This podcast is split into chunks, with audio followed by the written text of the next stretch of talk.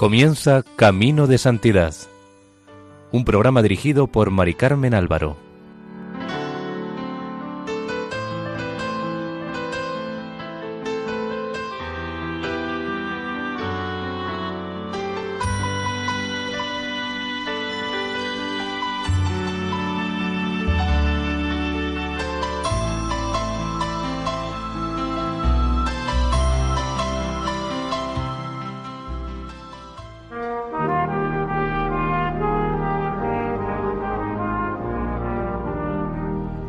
Sean bienvenidos a Camino de Santidad, un programa realizado por el equipo de Radio María en Castellón, Nuestra Señora del Lledó. Les invitamos a escuchar el capítulo décimo dedicado a la vida de San Juan Bosco.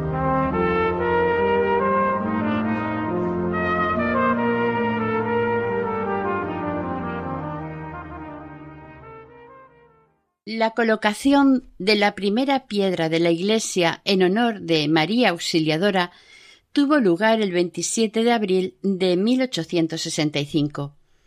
Para presidir la ceremonia, don Bosco invitó al príncipe de Saboya, duque de Aosta.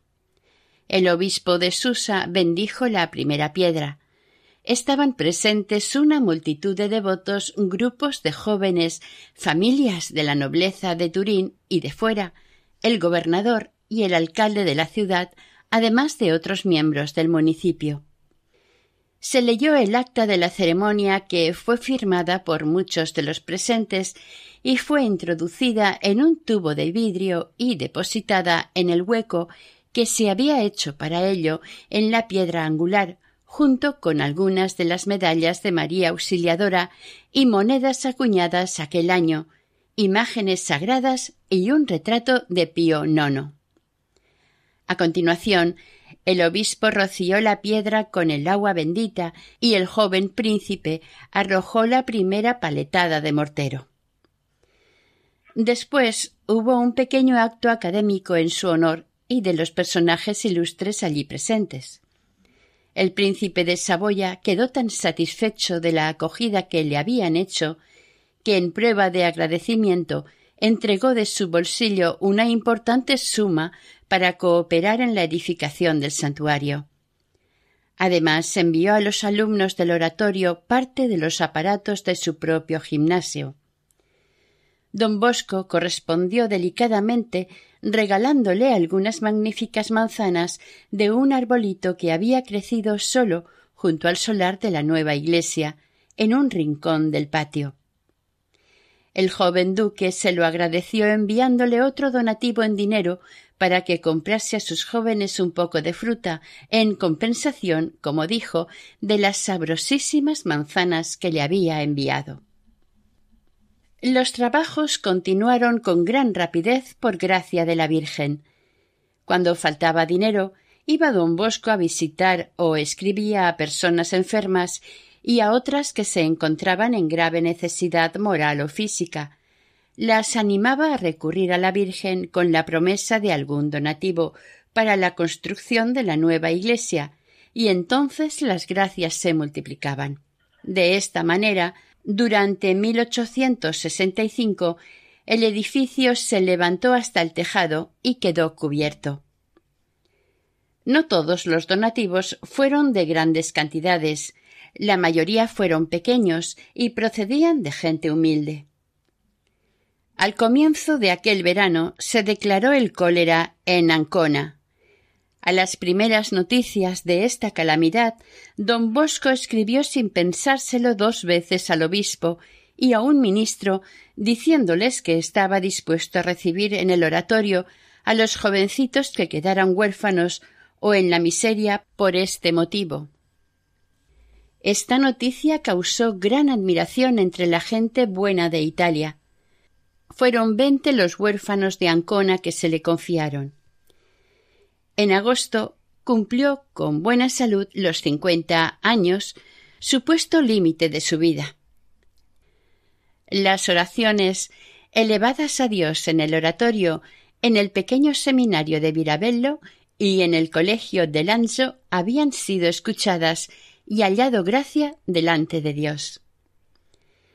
En la noche del 7 al 8 de octubre, después de una dolorosísima enfermedad, murió en Lancho don Víctor Alasonati, primer prefecto del oratorio y de la sociedad salesiana. Su resignación era total, al igual que su conformidad con la voluntad de Dios. Muy frecuentemente exclamaba Fiat voluntas tua, hágase tu voluntad. Su jaculatoria favorita era Gracias a Dios. Para sustituirlo en el cargo de prefecto fue enviado don Miguel Rúa. Con él, don Bosco solucionaba la doble necesidad de proveer de un administrador a la sociedad salesiana y tener cerca de sí a quien, llegado el caso, pudiera sustituirle en el gobierno de la congregación. Don Rúa era joven, apenas contaba veintiocho años, era activo y poseía un especial espíritu de sacrificio. Había sido formado enteramente en la escuela del santo. Don Rúa compartía ideas y proyectos con don Bosco. Por ello éste se podría ausentar con más frecuencia del oratorio. En septiembre de 1866 pudo acabarse la cúpula del santuario con la especial ayuda de María Auxiliadora ya que don Bosco se encontraba sin un céntimo. Después de estar construidos los arcos que debían sostenerla, dudó algunos días y se decidió para terminar antes y economizar gastos sustituyéndola por una simple bóveda, y así se lo ordenó al constructor y al ecónomo don Ángel Sabio. Estos, asombrados de este cambio, dieron largas al asunto un mes entero. Durante este tiempo el banquero don Antonio Cotta, que le desaconsejaba a don Bosco que tomara aquella decisión, cayó gravemente enfermo y a pesar de sus ochenta y tres años se curó con la bendición de don Bosco y la promesa que le sugirió de ayudarle en la empresa. El banquero le dio diez mil francos que había prometido para obtener aquella gracia de la Virgen. Aún vivió tres años más, sano y fuerte, ayudando a don Bosco y repitiendo sin cesar No sé lo que pasa con sus obras. Cuanto más le doy, tanto más prosperan mis negocios. Aquel mismo año de 1865, el 16 de noviembre, don Bosco tenía que pagar cuatro mil liras para los trabajos de la iglesia. Solamente tenían alrededor de mil, que, a duras penas, había conseguido reunir don Rúa. Don Bosco, con el corazón lleno de fe y confianza, dijo risueño que después de comer iría él a buscar lo que faltaba. A la una salió del oratorio sin rumbo fijo. Después de dar una vuelta larga, se encontró cerca de Puerta Nueva. Por aquella zona no conocía a ningún rico. Se detuvo y mientras estaba pensando por qué habría ido a parar allí, se le acercó un criado con uniforme de librea, en cuyo rostro se veía tristeza y una gran ansiedad, quien le dijo Reverendo, ¿Es usted quizás don Bosco? El santo le respondió afirmativamente, y el criado le dijo que aquello era providencial, que seguramente nuestro Señor había hecho que lo encontrara. Su amo estaba muy enfermo, y lo había enviado a buscarle para que tuviera la bondad de ir a visitarlo.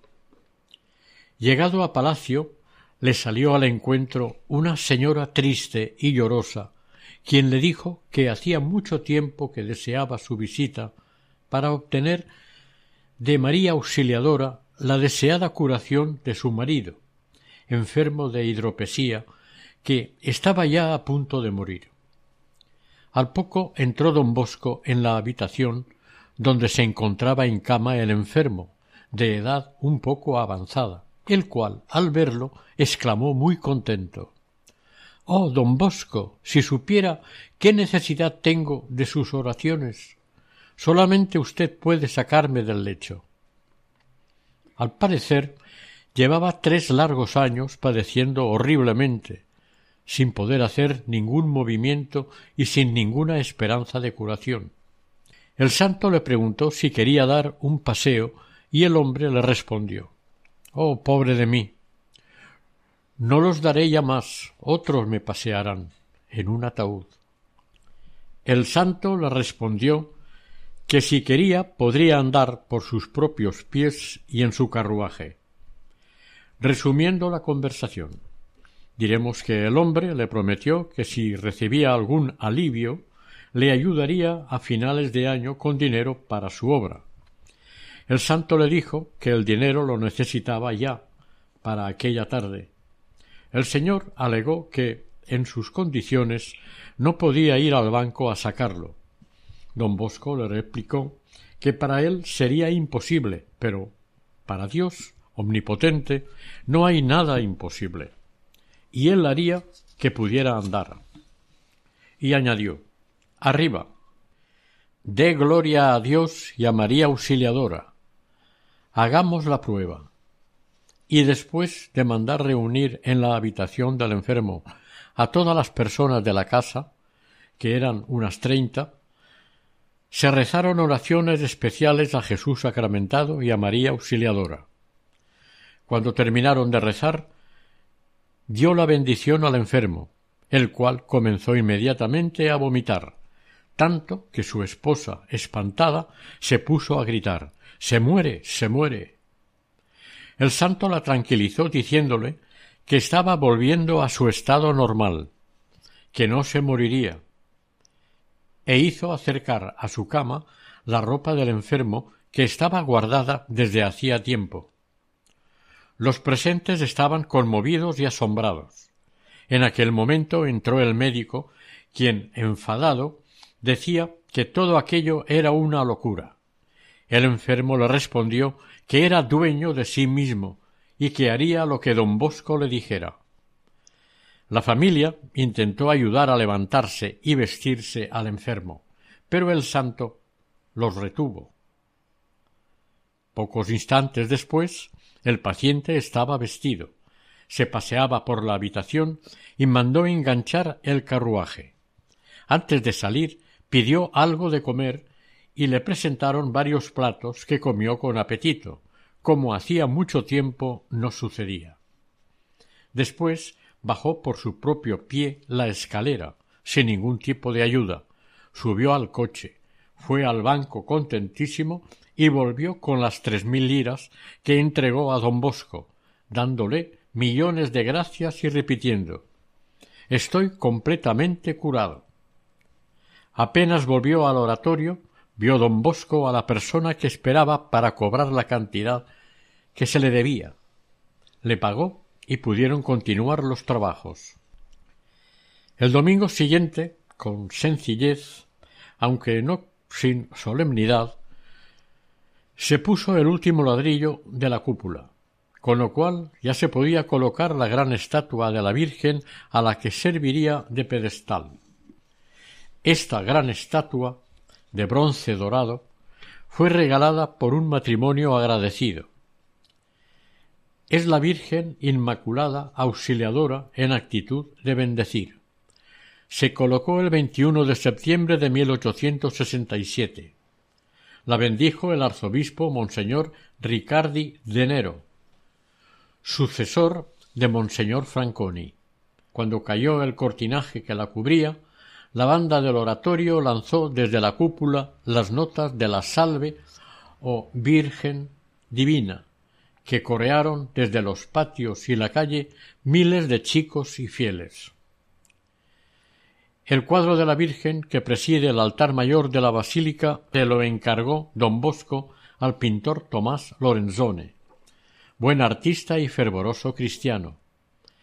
La idea de don Bosco era un cuadro tan grandioso que el artista le tuvo que hacer ver que para pintarlo como él quería no bastarían todas las paredes del templo. En ese gran cuadro la Virgen sobresale en un mar de luz que desde lo alto le envía el Padre Eterno y el Espíritu Santo. para simbolizar su dignidad y la gracia de que está enriquecida. Dos legiones de ángeles la contemplan con amor respetuosa, y ella, con la mano derecha, levanta el cetro, y con la izquierda estrecha dulcemente al niño Jesús, que, sonriendo, extiende los brazos y parece decir Invocad, invocad a mi madre. Todo se lo he entregado a ella. Todos los apóstoles y evangelistas le forman corona. Con la mirada fija en ella o vuelta al que está cerca, parecen decir Acudid, acudid, cristianos, aquí tenéis a vuestra auxiliadora. Abajo, en el fondo, se ven las colinas de Turín y cerca el oratorio de Baldoco, como indicando la ciudad y los triunfos de María Auxiliadora. Don Bosco hizo acuñar en Roma treinta mil medallas para distribuirlas durante las fiestas de la consagración del santuario que tuvo lugar el 9 de junio de 1868. El rostro de María Auxiliadora es tan divinamente hermoso que el mismo pintor se sentía impresionado y confesaba que al pintarlo le parecía que una mano invisible le guiaba el pincel. Esto puede haber sido verdad porque la dulzura del semblante de maternal realeza que inspira su contemplación impresiona a quien la contempla y hace que el corazón se inunde de devoción y confianza. Esto, al parecer, también les sucedió a Fray Angélico y a Murillo. María Auxiliadora se edificó su casa a fuerza de prodigios y bondades. Monseñor Lorenzo Gastaldi comentó en el transcurso de un sermón que cada piedra y ladrillo representaban una gracia, cuando no un milagro de María Auxiliadora. La consagración del santuario de María Auxiliadora fue algo decisivo en la historia de la sociedad salesiana. Los festejos y actos religiosos se desarrollaron del 9 al 16 de junio de 1868. Para poder celebrar tan gran acontecimiento faltaba de todo alimentos, ornamentos sagrados, enseres de la iglesia, bebidas, etc. Pero, como quien dice, sin darse cuenta, fue llegando en cada momento en grandes cantidades lo que se iba necesitando, ya que eran muchos los invitados alojados en la casa, además de los alumnos, personal del oratorio y músicos. Parecía como si alguien hubiera indicado a cada donante lo que tenía que mandar. Además del arzobispo estuvieron presentes varios obispos que se turnaron en los pontificales y en los sermones del octavario llegaban sin cesar muchos peregrinos, incluso de fuera de Italia. La publicación de los favores y milagros que la Virgen concedía, invocada con el título de auxiliadora de los cristianos, surtía su efecto. Ya era conocida en todas las ciudades de Italia, en París, Lyon, Berlín, Viena, Madrid, etc. En esos días don Bosco montó en el oratorio una oficina encargada de recoger la relación de las gracias que se obtenían y, comprobadas debidamente, las publicó luego en dos volúmenes. Con la consagración del santuario de María Auxiliadora, la sociedad salesiana ya tenía un centro de convergencia donde podrían concurrir todos, así como también de irradiación de donde salir para extenderse por todo el mundo. La bondad divina hizo que desde aquel momento el santuario de María Auxiliadora de Turín fuera y siga siendo uno de los lugares privilegiados del mundo donde, como en Lourdes, Loreto y Fátima, se siente lo divino y donde la Virgen Madre de Dios se complace en derramar favores a raudales. El santo escribió detalladamente la crónica del acontecimiento con el título Recuerdo de las solemnidades en honor de María Auxiliadora. En la portada puso la plegaria Oh Jesús, manso y humilde de corazón, haced mi corazón semejante al vuestro. Aún en 1884, hablando a los cooperadores, recordaba el gran acontecimiento diciendo Ya próximo a mi último día, gozo inmensamente viendo que en lugar de disminuir aumentan cada día y en todas partes los favores de María Auxiliadora. Desde aquel día el pueblo se fue haciendo a la idea de que él era el apóstol escogido por Dios para difundir en el mundo la devoción a María Auxiliadora, tanto que el sentir del pueblo comenzó desde entonces a referirse a María Auxiliadora como la Virgen de Don Bosco. Con la construcción de la iglesia de María Auxiliadora, el oratorio se consolidó, tomando su forma definitiva. La presencia de don Bosco en la casa era como el aire que se respira en todas partes y en todo instante sin que nadie se dé cuenta, pero que apenas falta se siente con pena. Lo impregnaba todo y todos sentían como una efusión de bondad paterna y de seguridad que percibían en cuanto entraban en la casa. Estaba con ellos el mayor tiempo posible, aunque le resultara pesado o molesto, pero sin fallar se dejaba ver dos veces al día por la mañana cuando bajaba a celebrar y a confesarlos y por la noche para las oraciones. Confesaba sentado en un sillón de modo que todos lo pudieran ver. Siempre había ante su confesionario niños, seminaristas, sacerdotes, hermanos coadjutores, todos aguardaban su turno. No era raro que leyera la conciencia del penitente. Era muy parco en palabras, pero las que decía eran como flechas dirigidas al alma.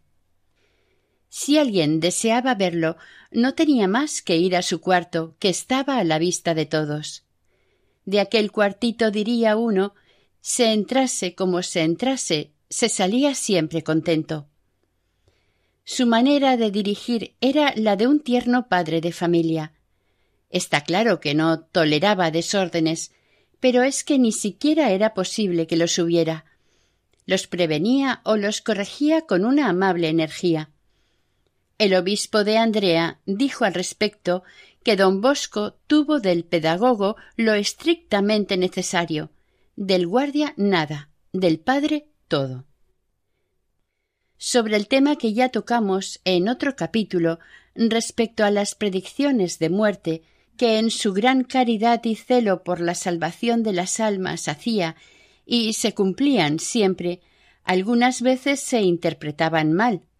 Por ejemplo, en noviembre de 1865 algunas familias se quejaron a la autoridad por las predicciones de muerte que don Bosco hacía a sus jóvenes.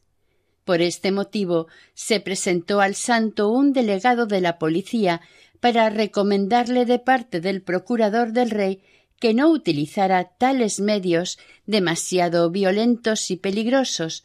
En caso contrario, si volvía a recibir alguna queja en tal sentido, intervendría la autoridad. Don Bosco le respondió que algunas veces se veía obligado a dar semejantes avisos, por el bien de las almas. El delegado de la policía le dijo que si estaba tan convencido avisara sin tanta publicidad. El santo le preguntó si tenía que llamar a la persona y decirle tienes que morir. El delegado le respondió que no y le manifestó Oiga, don Bosco, si la cosa es así, quisiera hacerme un favor. ¿Tendría usted inconveniente en decirme el nombre de aquel que usted prevé que morirá primero, si es que prevé alguno? Don Bosco accedió, y después de pensarlo un poco y recomendándole el secreto, pronunció lentamente el nombre Juan Boguero. El delegado escribió el nombre y se despidió. El nombrado era un joven sacerdote exalesiano que hacía poco que se había salido de la congregación, alegando que dos hermanas suyas lo necesitaban. Don Bosco Después de intentar, aunque en vano, hacerle cambiar de idea, acabó por decirle ¿Quieres marcharte? Tú crees que vas a ayudar a tus hermanas, que yo sé que no te necesitan, pero yo te aseguro que no podrás asistirlas. Dicho sacerdote obtuvo el empleo de coadjutor en la parroquia de Villafranca Piamonte. Se creía en el colmo de la felicidad, pero el 14 de diciembre por la mañana, después de haber celebrado la misa, mientras esperaba el café, murió de un ataque de apoplejía fulminante.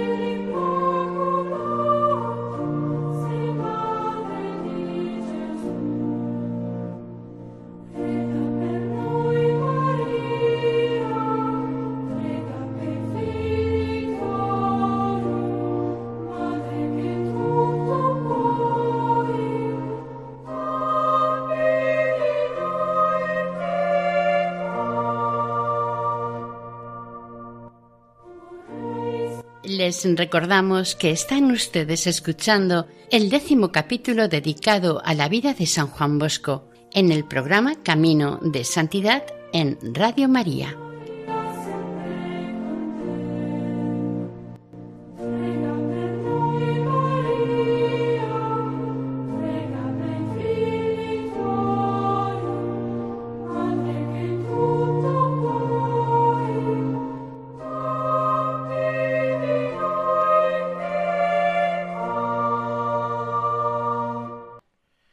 Pasadas las Navidades volvió el delegado al oratorio y enterado del cumplimiento de la profecía, le dijo a don Bosco Señor, diga usted lo que quiera a sus chicos. Desde este momento queda autorizado para ello. Ya sabré yo responder lo que convenga a los que se quejen de sus predicciones. Y le besó la mano, conmovido, repitiendo al salir Es cosa singular es cosa singular. El 7 de enero de 1867 fue don Bosco a Roma para, entre otras cosas, intentar la aprobación definitiva de la sociedad salesiana, o al menos la facultad de dar a los clérigos las dimisionarias o permisos para las órdenes y poder admitirlos a ellas. Otro asunto era la necesidad de fondos para los trabajos interiores de la iglesia de María Auxiliadora. El entusiasmo que despertó la llegada del santo a Roma fue indescriptible. Desde el primer día de su llegada estuvo ejerciendo el apostolado, predicando todos los días, confesando con frecuencia, visitando enfermos, institutos, colegios, monasterios y conventos, dando audiencia hasta altas horas de la noche, aconsejando a toda clase de personas y dejando con las medallas de María Auxiliadora y la bendición en nombre de ella, esperanza de curación a no pocos enfermos. Muchos se encomendaban a él como a un santo. El Papa, al enterarse de todo esto, se alegró mucho. Pío IX le concedió una audiencia el 12 de enero. Apenas lo vio, como si reanudase la conversación mantenida en 1858, cuando le mandó que escribiera detalladamente todos los sucesos sobrenaturales relacionados con la obra de los oratorios, lo recibió con estas palabras con que, señor abate, ¿ha puesto usted en práctica mi consejo? ¿Ha escrito lo que se relaciona con la inspiración de fundar su sociedad? El santo le respondió que debido a sus muchas ocupaciones no había tenido tiempo. El Papa, insistiendo sobre el tema, le conminó Pues bien, no solamente se lo recomiendo, sino que se lo mando. Todas las otras ocupaciones deben ceder a ésta, cualesquiera que sean su género y su importancia. Déjelo todo a un lado. Si no puede hacerlo de otra manera, pero escriba. No puede comprender en toda su importancia el grandísimo bien que harán ciertas cosas cuando las conozcan sus hijos. En otra audiencia quiso darle algo para los jóvenes de los oratorios, y fue a buscarlo a su escritorio, pero lo encontró vacío. Don Francesia, que acompañaba a don Bosco y narró todo el viaje, escribió al respecto. Sonrió el buen Pío, y levantando los ojos al cielo exclamó Que no sepa el mundo que el pontífice no tiene ni un ochavo. Estoy en la misma condición económica que San Pedro. Después, volviéndose a don Bosco, le dijo Carísimo, ya ve qué poca diferencia hay entre el Papa y sus hermanos. Usted vive de la providencia y yo de la caridad. Mis hijos proveerán. Al día siguiente entregaba a Monseñor Ricci, su camarero secreto, noventa escudos romanos para don Bosco, diciendo de un padre pobre para sus hijos pobres. Las familias más nobles de Roma porfiaban para ser recibidas en audiencia o tener en sus palacios a don Bosco. En Roma se habían refugiado varios príncipes italianos destronados. Ellos también quisieron conocer al hombre de Dios, del cual tanto se hablaba. Como ejemplo, el gran duque de Toscana, Leopoldo II. Tuvo tanta amistad con él hasta los últimos días del duque que don Bosco le asistió en la hora de la muerte. Don Francesia contó apenas las gentes lo vieron, acudieron de todas partes, las madres con sus hijos en brazos, señoras, señores, sacerdotes, religiosos y demás para recibir su bendición. Vi también a otros con lágrimas en los ojos, y entre ellos a un guardia noble palatino, el conde Nannerini, que estaba esperando a don Bosco a fin de que fuera a su casa y conseguir su bendición para su pobre esposa que estaba enferma. Con gran dificultad pudo subir al carruaje. Toda la calle estaba atestada de gente. A su paso todos se arrodillaban exclamando Don Bosco, su bendición. Fue grande el afecto que le cogieron todos los jóvenes que le trataron en Roma. Los hijos de las familias más nobles se disputaban la dicha de ayudarle en la misa, sus visitas al colegio romano, al colegio nazareno y a otros institutos produjeron resultados maravillosos. La fama de santidad había entrado en todas las casas. El 22 de febrero, la marquesa de Villarríos le rogó que fuera a visitar a un joven moribundo de noble familia, enfermo de tisis, que hasta entonces no había querido saber nada de confesión y que finalmente dijo que sólo se confesaría con don Bosco. Fue una escena conmovedora. El joven le cogió la mano y se la besó, llorando.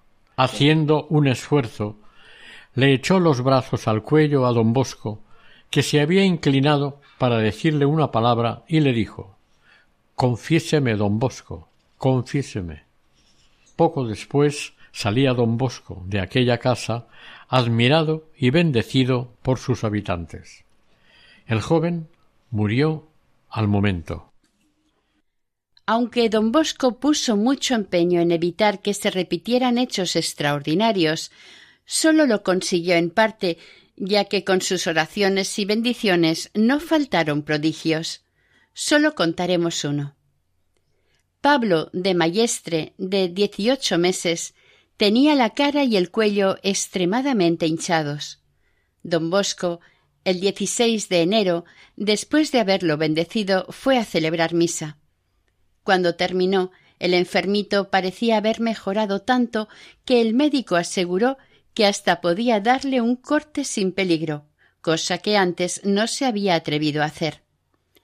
Desde aquel momento la hinchazón comenzó a bajar y la curación fue definitiva. Además, don Bosco, después de dar la bendición al niño, dijo a sus padres No morirá, tiene que ser sacerdote. Nadie dijo al niño lo que don Bosco había predicho de él. Sólo lo supo cuando, siendo ya jesuita, se ordenó insacris en medio de continuas visitas y audiencias que le proporcionaban importantes limosnas para los trabajos del santuario de María Auxiliadora y para el oratorio, no paraba de gestionar los asuntos que le habían llevado a Roma. El Papa tenía una confianza ilimitada en don Bosco, por eso le confió delicadas misiones. Se empeñó una vez más en nombrarlo monseñor título que el santo rechazó con tanta gracia que hizo reír y ceder al Papa. Este insistió en que abriese una casa en Roma. Le concedió extraordinarios favores espirituales para los salesianos, sus alumnos y todas aquellas familias que de alguna manera contribuían a sostener la obra de los oratorios. Además, le concedió la encomienda de San Gregorio Magno para varios bienhechores distinguidos del oratorio. Pero, a pesar de la estima y generosidad que el Papa tenía para con él y la veneración que muchos obispos y cardenales le demostraban, no conseguía obtener la aprobación de la sociedad salesiana. Esto era el resultado de las circunstancias que se daban en aquel momento. Uno de los puntos que los cardenales estudiaban para el Concilio Vaticano I era si es conveniente la aprobación de nuevos institutos religiosos o no, y si debía procurarse la fusión de los que tenían el mismo fin. En vista de ello, decidió volver a Turín sin esperar más. Era el 26 de febrero. La despedida de Roma fue conmovedora. La estación estaba atestada de gente. La mayoría lloraban y le suplicaban, apiñados en torno suyo, que se acordase de ellos. Un poco antes de partir, los amigos quisieron recibir una vez más su bendición y allí, en público, se arrodillaron para recibirla. En el momento de la partida, el cardenal de Ángelis se arrodilló en tierra y quiso a toda costa que don Bosco le bendijera, amenazándole, si se negaba, con no entregarle la limosna que le tenía preparada para la iglesia. Don Bosco lo bendijo diciendo Vuestra Eminencia no tiene necesidad de mi bendición, yo en cambio necesito su limosna. El 2 de marzo estaba don Bosco de vuelta ya en Turín. No es posible describir la alegría que tuvieron los muchachos al verlo, en la fachada habían colocado un letrero que decía Roma te admira, Turín te ama. Cuando se enteraron en Roma de la frase hubo protestas. Algunos escribieron que a don Bosco también en Roma se le quería mucho como en Turín. Entre tantos triunfos permitió el Señor que también tuviera su hora de tribulación. El santo seguía escribiendo en la revista Lecturas Católicas y en homenaje a San Pedro y a la autoridad de sus sucesores, había compuesto un librito con motivo del dieciocho centenario del primer papa de la Iglesia. Algunos creyeron encontrar en él una inexactitud importante y lo denunciaron a la Sagrada Congregación del Índice para que lo condenara. Esto llegó a oídos del Papa, quien mandó desestimar la denuncia y sencillamente corregirlo en la segunda impresión del librito, si la hubiera. Pero el anuncio y la forma en que se redactó la advertencia fue un golpe muy doloroso para don Bosco. Solo su virtud y su devoción al Papa le dieron fuerzas para soportarlo. Se sintió herido en la parte más sensible de su corazón, sobre todo porque casi le acusaban de haber atentado contra la autoridad pontificia, a él que hubiera dado la vida por el Papa. Pero Dios no permitió que el santo sufriera deshonra y aconsejado por el vicario capitular y el obispo Monseñor Gastaldi, redactó una respetuosa respuesta a los reparos hechos por Roma para presentarla allí. Poco a poco, con ayuda del obispo de Mondoví y el padre José Oreglia de la Compañía de Jesús, el malentendido se fue disipando. Por aquellos días el Señor se complacía en obrar nuevas maravillas por medio de su siervo. El 3 de mayo de 1867 se encontraba don Bosco en Caramagna para predicar, cuando se le presentó una mujer de edad completamente torcida, arrastrándose con dos muletas. Le rogó que la bendijera pensando curarse con la bendición, pero el santo le mandó que se arrodillara. La mujer, para obedecer, se apoyó en las dos muletas intentando tocar tierra con las rodillas. Pero don Bosco le dijo con determinación Así no, así no, arrodíllese bien. Estaban presentes más de seiscientas personas. La mujer, como por ensalmo, se encontró arrodillada en tierra. Después de rezar con don Bosco tres Avemarías, se levantó sin ayuda de nadie y sin los dolores que padecía desde hacía años. Don Bosco le puso, sonriendo suavemente, las dos muletas sobre los hombros y le dijo Váyase, buena mujer, y llame siempre a María Auxiliadora. Fueron varios los milagros que hizo allí. El 29 de julio de 1867 cayó enfermo don Rúa con una gravísima peritonitis, a consecuencia de sus excesivas fatigas. Como debido a su poco descanso no dormía más de cuatro horas, se encontró en las puertas de la muerte, desahuciado por los médicos, pidió la extremaunción. Cuando aquella tarde llegó don Bosco a casa, le rogaron que subiera a ver al enfermo, pero él, bromeando, les dijo Don Rúa es demasiado obediente para irse sin mi permiso. Dejadme. Y se fue a confesar a sus penitentes y más tarde al refectorio. Después de cenar y subir sus papeles a la habitación, fue a visitar al enfermo, el cual, con voz apenas audible, le pidió que le dijera si era su última hora. Don Bosco le respondió que aún no se moriría, Tenía que ayudarle en muchas cosas, y dicho eso, le dio su bendición. A la mañana siguiente, después de celebrar la misa, volvió a ver a don Rúa. Con él estaba el médico, quien le hizo ver la gravedad del caso. Este apenas confiaba en la curación del enfermo. El santo dijo Aunque esté todo lo grave que se quiera, mi don Rúa debe curar, porque todavía tiene mucho que hacer. Desde el momento en que don Bosco bendijo a don Rúa, éste comenzó a mejorar, y algunos días después, contra todo lo que se esperaba, estaba fuera de peligro. El 8 de enero de 1869 volvió don Bosco a Roma, buscando conseguir la aprobación de la sociedad salesiana, que dos años antes no había obtenido, antes de empezar el viaje, había pedido a superiores y alumnos oraciones especiales por el asunto. La curia romana, a pesar de los buenos deseos de Pío IX, seguía poniendo reparos a la fundación. Les parecía que era demasiado distinta de las congregaciones tradicionales, sin darse cuenta de que eso era precisamente lo que justificaba su existencia, lo necesitaban los tiempos nuevos. Pío IX le aconsejó que se ganara a ciertos cardenales, lo cual hizo María Auxiliadora.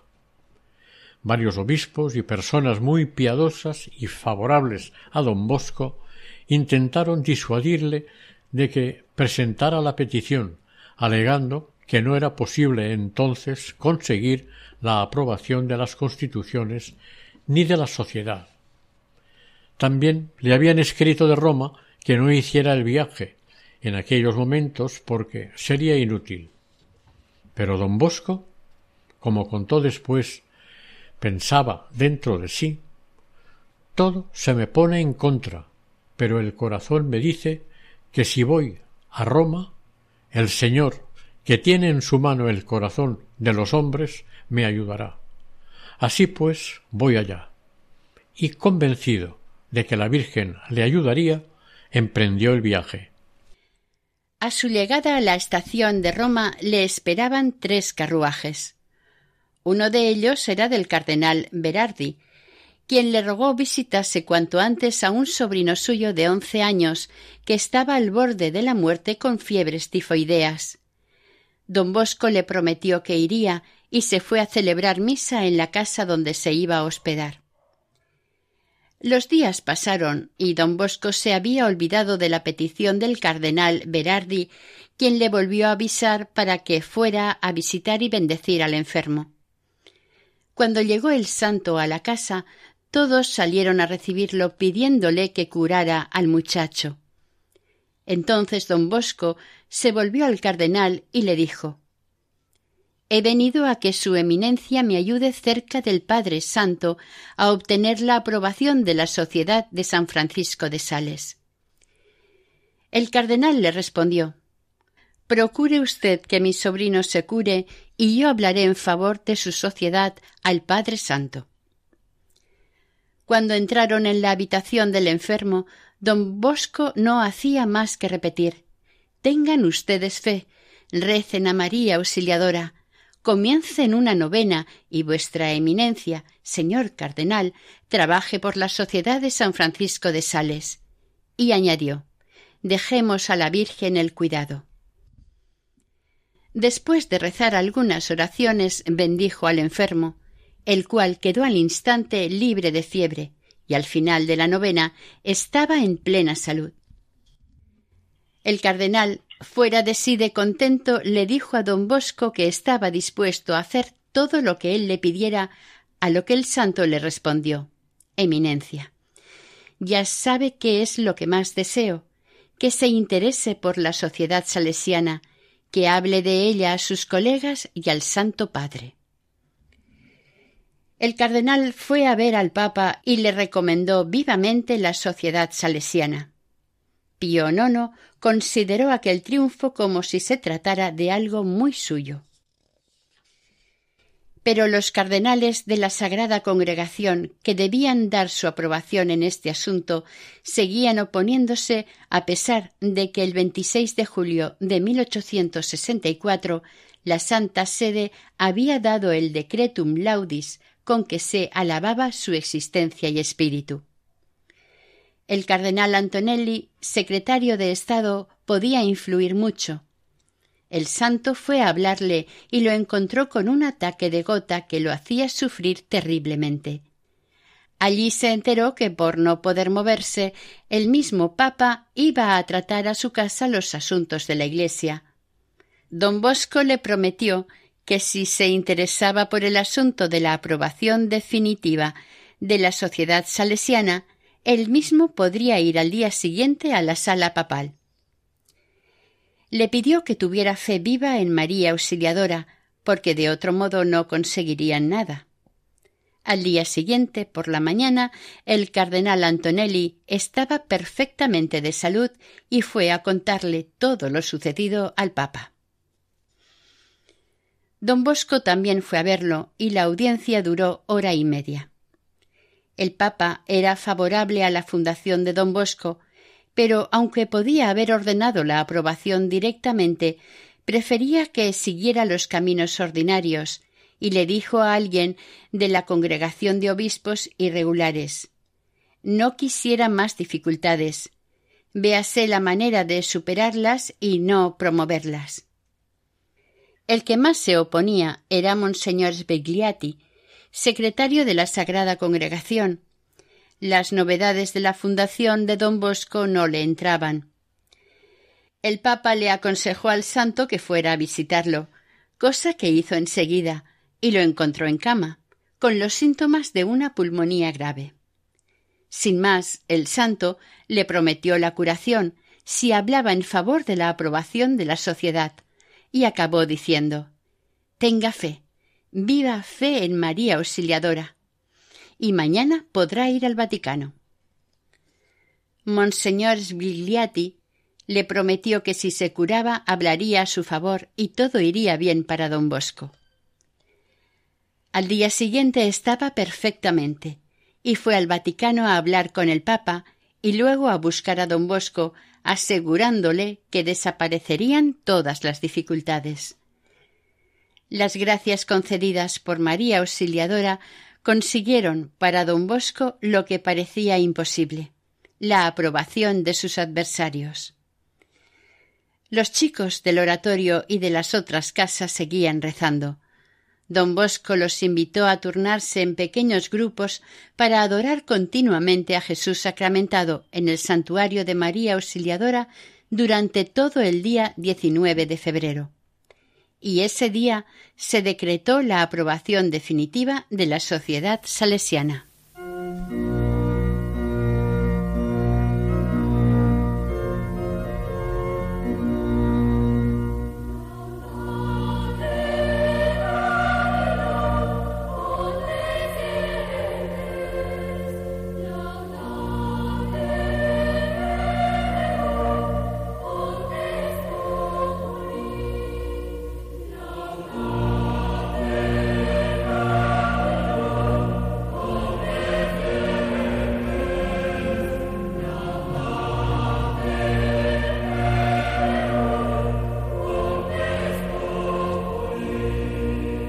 Oración. San Juan Bosco, Padre y Maestro de la Juventud, tú que tanto trabajaste por la salvación de las almas, sé nuestro guía en buscar el bien de la nuestra y la salvación del prójimo. Ayúdanos a vencer las pasiones y el respeto humano. Enséñanos a amar a Jesús sacramentado, a nuestra Madre María Auxiliadora y al Papa, y obténnos de Dios una santa muerte para que podamos un día hallarnos juntos en el cielo. Así sea.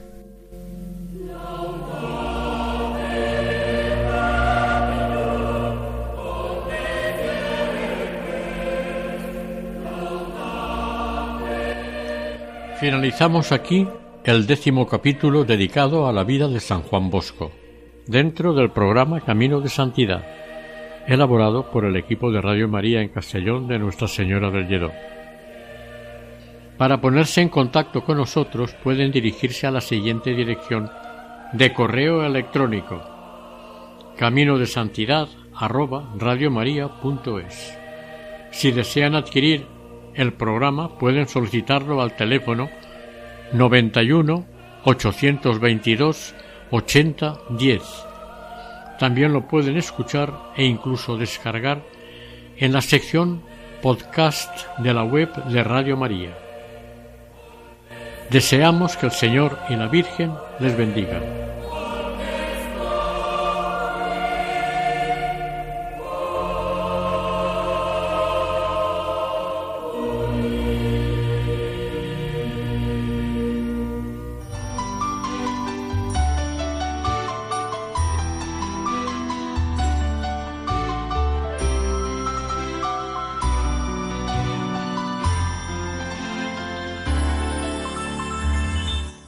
Camino de Santidad. Un programa dirigido por Mari Carmen Álvaro.